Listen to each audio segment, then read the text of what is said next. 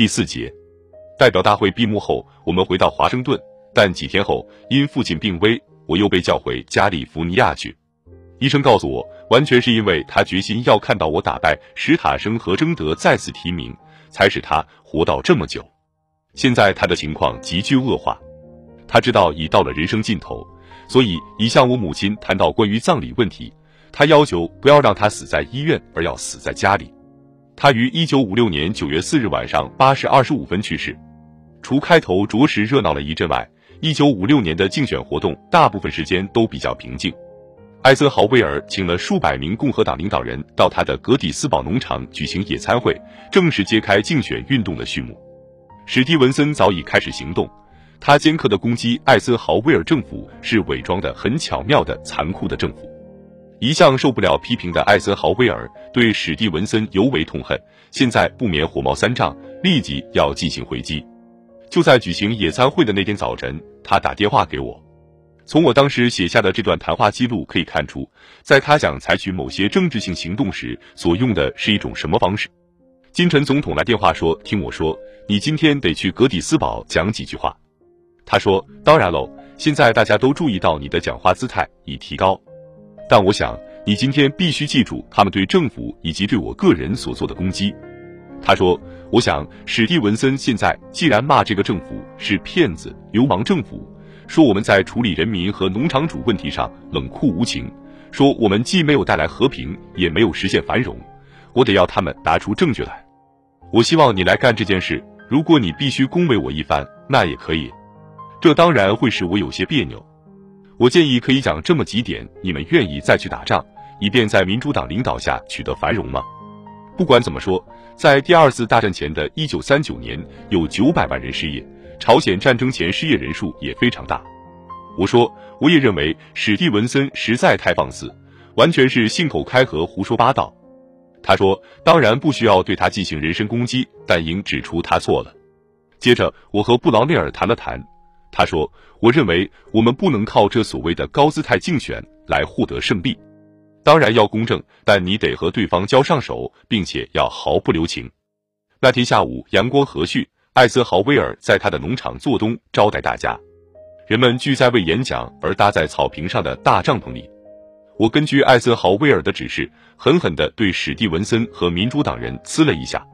接着他站起来讲话，一开头便赞扬我。他说，在美国历史上还没有哪一个人像尼克松副总统这样已有极充分的准备，可以挑起总统的重担。如果有一天这个重担将落在他肩上的话。九月十八日早上，我们将开始我们的首轮竞选活动。艾森豪威尔来到国家机场为帕特和我送行。他说，这次竞选应以政府的政绩为基础，不要多谈夸大其词的党派斗争问题。哈里·杜鲁门在一九四八年竞选活动中叫着对他们绝不留情。艾森豪威尔一九五六年的临别赠言是给他们留点情面。头两天，我遵照这个指示进行活动。听到我发表严肃低调的讲话，丝毫不带他们预计会听到的那种用词狠毒的竞选腔，记者团感到莫名其妙。共和党听众大失所望。后来，史蒂文森对艾森豪威尔及对我的攻击越来越激烈、放肆。我知道对他进行反击势在必行，只不过是时间问题而已。我们去俄勒冈州尤金市开群众大会，我发表了给他们留点情面的演说。又一次，我可以看到听众感到十分失望。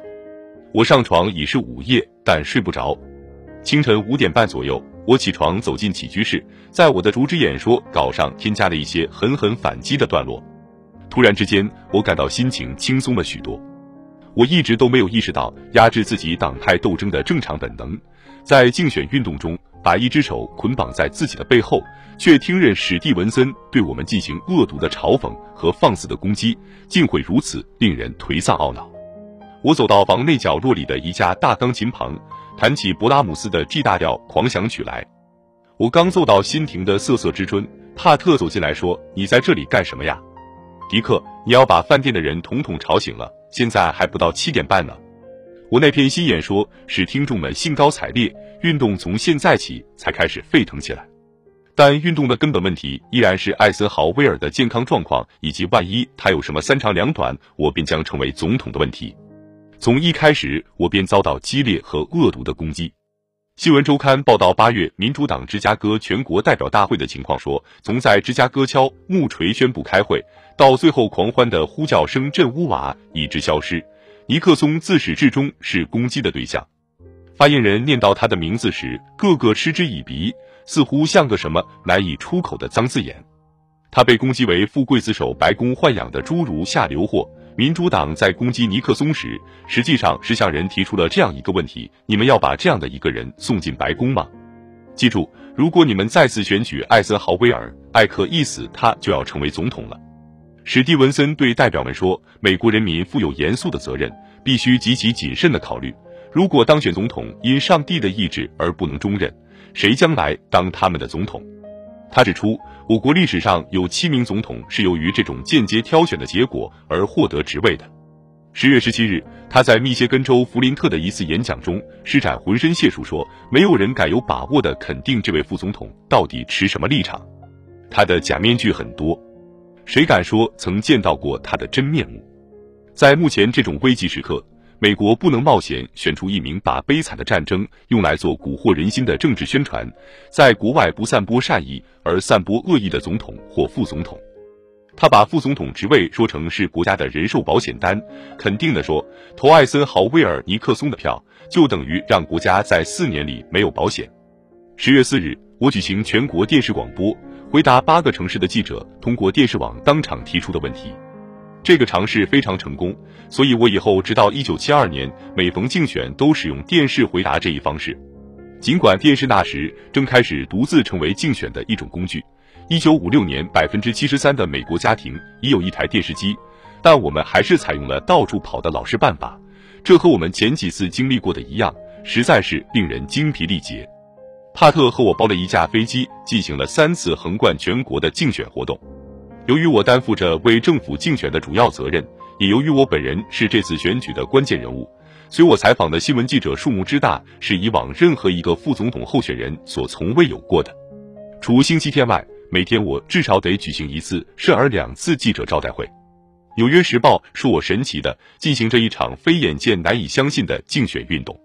竞选一开始，民意调查始终表明艾森豪威尔和我遥遥领先。在最后几天，甚至最后几小时，国外爆发了三起危机，它有效的勾销了史蒂文森可能获胜的一线希望。每当发生国际性危机时，美国人民总是团结在总统周围，这次也不例外。十月十九日，波兰爆发了短暂的暴乱；十月二十三日，匈牙利暴乱现在布达佩斯爆发，在苏联出兵之前，迅速向全国发展。我骂尼基塔·赫鲁晓夫是布达佩斯的屠夫。这个混名此后一直在全世界被普遍使用。接着，以色列因使用苏伊士运河问题，经几个月争吵后，于十月二十九日入侵埃及。在我国大选前一天，十一月五日，英法伞兵在埃及降落，支持以色列的入侵，以保护英法在那里的利益。艾森豪威尔和杜勒斯对英法和以色列公开施加巨大压力，要他们从苏伊士撤军。回头来看，我认为这一行动是极为错误的。这样使纳赛尔变得较过去更为轻率、更富有侵略性，而且还播下了另一次中东战争的种子。